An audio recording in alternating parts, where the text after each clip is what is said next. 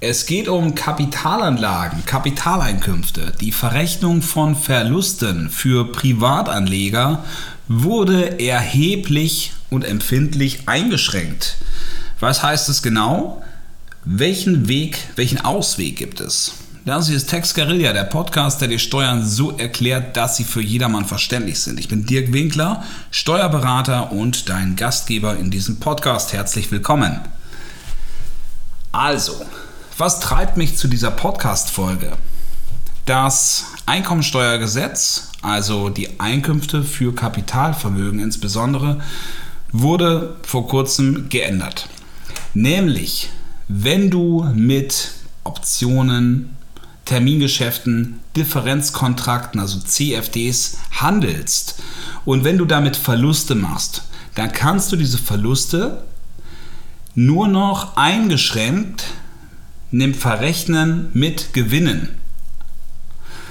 Also das bedeutet, wenn du jetzt für 100.000 Euro Gewinne machst oder 100.000 Euro Gewinn machst aus diesen Bereichen und gleichzeitig machst du 50.000 Euro Verlust, dann war das bislang so, dass du das miteinander verrechnen konntest. Also die Differenz 50.000 Euro und hierauf zahlst du Abgeltungssteuer 25 Prozent. Das sind 12.500 Euro. Das bedeutet, dir bleiben nachher 75% übrig und genau, der Rest geht im Rahmen der Abgeltungssteuer ans Finanzamt.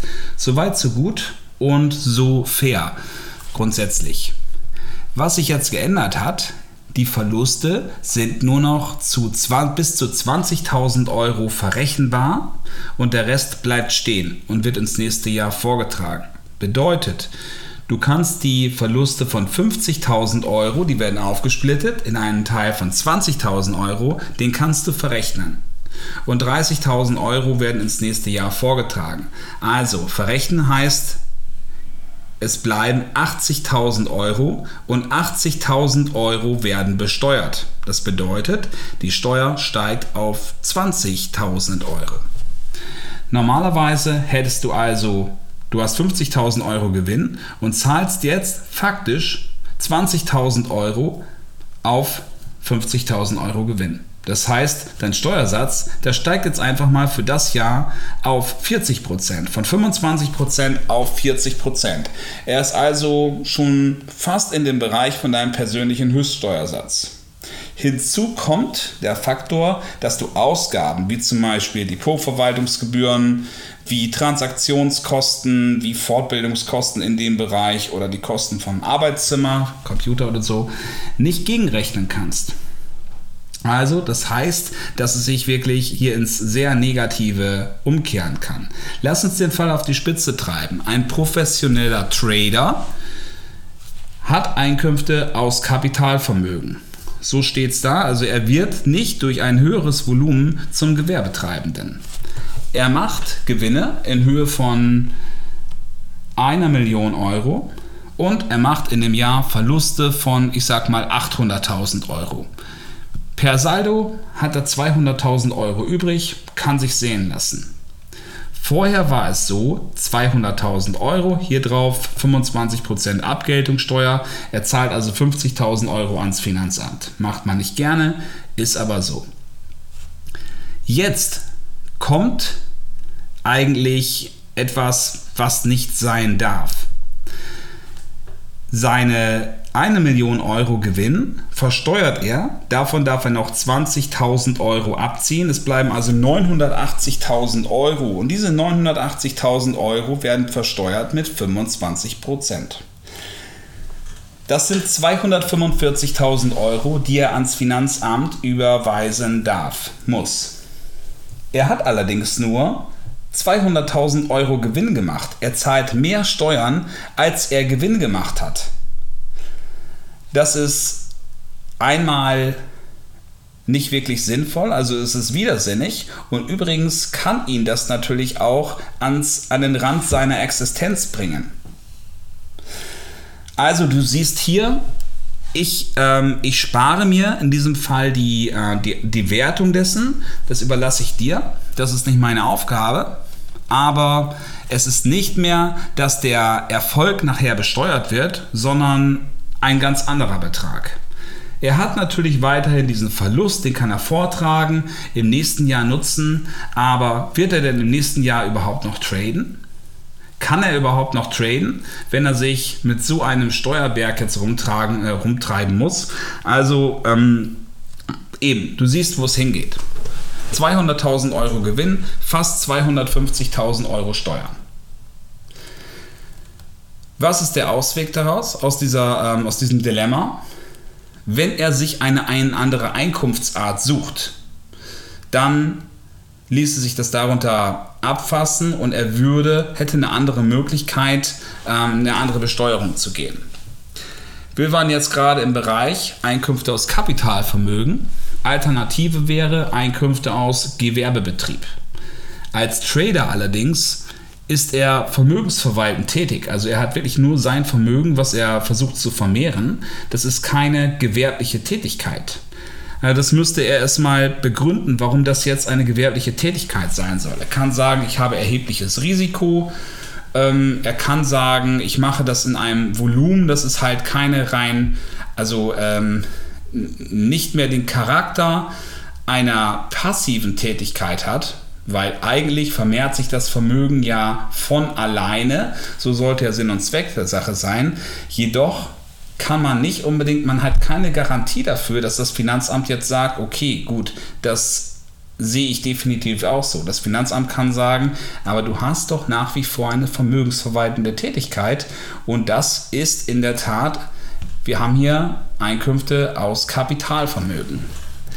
Wenn du das Ganze jetzt absichern möchtest, dann hast du die Möglichkeit, eine vermögensverwaltende Kapitalgesellschaft zu gründen. Also eine GmbH oder eine UG. Weil du ja mit ein bisschen Geld handeln willst, kannst du auch gleich eine GmbH gründen. 25.000 Euro zahlst du ein und die kannst du dann dafür nutzen, um deinen Geschäften nachzugehen, nämlich der Geldvermehrung. Was resultiert daraus? Eine GmbH hat immer Einkünfte aus Gewerbebetrieb. Das bedeutet keine Abgeltungssteuer, keine 20.000 Euro äh, Grenze bei der Verlustverrechnung und auch nicht dass nicht die Problematik, dass Einkünfte oder dass Ausgaben nicht abgezogen werden dürfte, dürfen. Das bedeutet, die GmbH hat eine ganz normale Gewinnermittlung. Ihre Gewinne und ihre Verluste können miteinander verrechnet werden und wenn darüber hinaus Ausgaben entstehen, das kann sein für Fortbildung, das können Reisekosten sein, das können Bewirtungskosten sein, wenn man sich woanders Impulse holt. Das kann ne, Akademien, okay, gut, das sind Fortbildungskosten im weitesten Sinne, das kann ein häusliches Arbeitszimmer sein und das kann auch ein Geschäftsführergehalt sein. Der Geschäftsführer zahlt sich selbst ein Gehalt, von dem er lebt und diese vermögensverwaltende GmbH nutzt er dann quasi als als eine Art Sparschwein, um hier die Gewinne anzusammeln und sie wieder reinvestieren zu können. Das ist hier alles möglich. Wermutstropfen, eine GmbH zahlt Gewerbesteuer und Körperschaftssteuer. Ja, sie zahlt auch Gewerbesteuer, obwohl sie nur vermögensverwaltend tätig ist. Das bedeutet, je nachdem wie hoch der Gewerbesteuerhebesatz ist, so ungefähr 30 Prozent. Das ist mehr als die Abgeltungssteuer, ja. Aber wenn du tatsächlich das Problem hast, dass du diese Verluste immer haben wirst, aufgrund der Art deiner Tätigkeit musst du immer ein gewisses Risiko eingehen, dann ist das jetzt eben der Ausweg daraus. Du hast nicht die Möglichkeit später im Rahmen deiner Einkommensteuer zu sagen, da gebe ich es jetzt einfach mal nicht an. Schon hast du das Thema Steuerhinterziehung am Hals. Also die vermögensverwaltende GmbH ist die Möglichkeit, um eben da rauszukommen. Aber eben, wie gesagt, tatsächlich 30% durchschnittlich ist der Steuersatz. Du kannst jetzt sagen, aber ich dachte, ich habe hier die Möglichkeit, dass äh, meine dass meine Verkäufe, also wenn ich etwas verkaufe, dass es steuerbefreit ist oder nur 5% davon besteuert werden. Wenn du das mal gehört hast, ja, das gilt in dem Fall, wenn du Anteile von einer anderen Kapitalgesellschaft verkaufst, respektive Ausschüttung von ihr bekommst, also Dividenden, und du zumindest 10% daran beteiligt bist beziehungsweise für Gewerbesteuer sogar 15 Prozent. Also das muss halt schon eine, mehr, eine größere Beteiligung sein und dann greift nämlich dieses sogenannte Schachtelprivileg, weil man möchte nämlich auf, nicht auf mehreren Ebenen immer wieder besteuern. Ne? Also die ursprüngliche GmbH, die hat Gewinne gemacht, die Gewinne werden besteuert und der Rest wird dann ausgeschüttet. Und weil nicht direkt ein Mensch dahinter steht, sondern eine nächste Gesellschaft, dann wäre es ja unzutreffend, wenn man dann an der nächsten, auf Basis der nächsten Gesellschaft wieder voll mit 30% besteuern würde und dann möglicherweise nochmal und nachher würde fast nichts mehr übrig bleiben. Okay, haben wir aber hier in den meisten Fällen nicht, weil wenn du Trader bist, womit handelst du dann? Eben mit, ne, mit Kontrakten, ähm, auf zum Beispiel Aktien, auf Fonds. Aber in diesem Fall, du hast nur wirklich eine ganz kleine, wenn du überhaupt eine Beteiligung hast an der Gesellschaft, na, also dann wären es ja tatsächlich ähm, Aktien im wesentlichen Sinne. Aber wenn du halt solche, solche Scheine hast, dann wirst du halt nie in den Genuss von dieser, von dieser Begünstigung bekommen. Aber dennoch 30% immer noch besser als in unserem Worst-Case-Ausgangsfall, dass du mehr Steuern nachher bezahlen musst, als du tatsächlich verdient hast. Tatsächlich mit einer GmbH kann man mit diesem Geschäftsführergehalt immer noch äh, ganz gut spielen, wie ich gerade noch angedeutet habe. Der Nachteil einer GmbH ist, muss sie erstmal gründen, das heißt erstmal die Gründungskosten jedes Jahr einen Abschluss machen, Steuererklärung machen. Also das kostet natürlich den Steuerberater. Dennoch hast du noch deine private Einkommensteuererklärung, die sicherlich auch noch mal Geld kostet. Also das wird von diesen administrativen Kosten nicht einfacher. Und wenn du eine GmbH nachher hast, dann kannst du die nicht einfach ausknipsen und löschen, wie dein privates Gewerbe, sondern es muss hier erstmal abgemeldet werden, du musst ein Sperrjahr einhalten, Gläubige aufrufen, dann kann sie irgendwann gelöscht werden.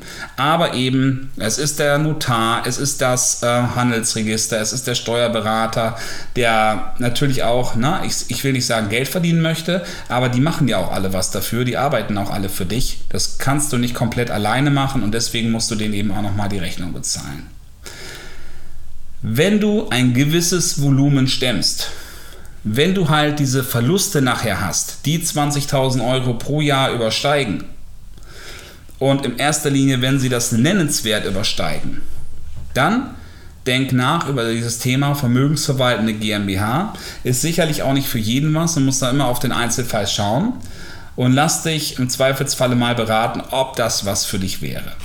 Dankeschön fürs Zuhören. Ich wünsche dir heute noch einen wunderbaren, erfolgreichen Tag und bis zum nächsten Mal.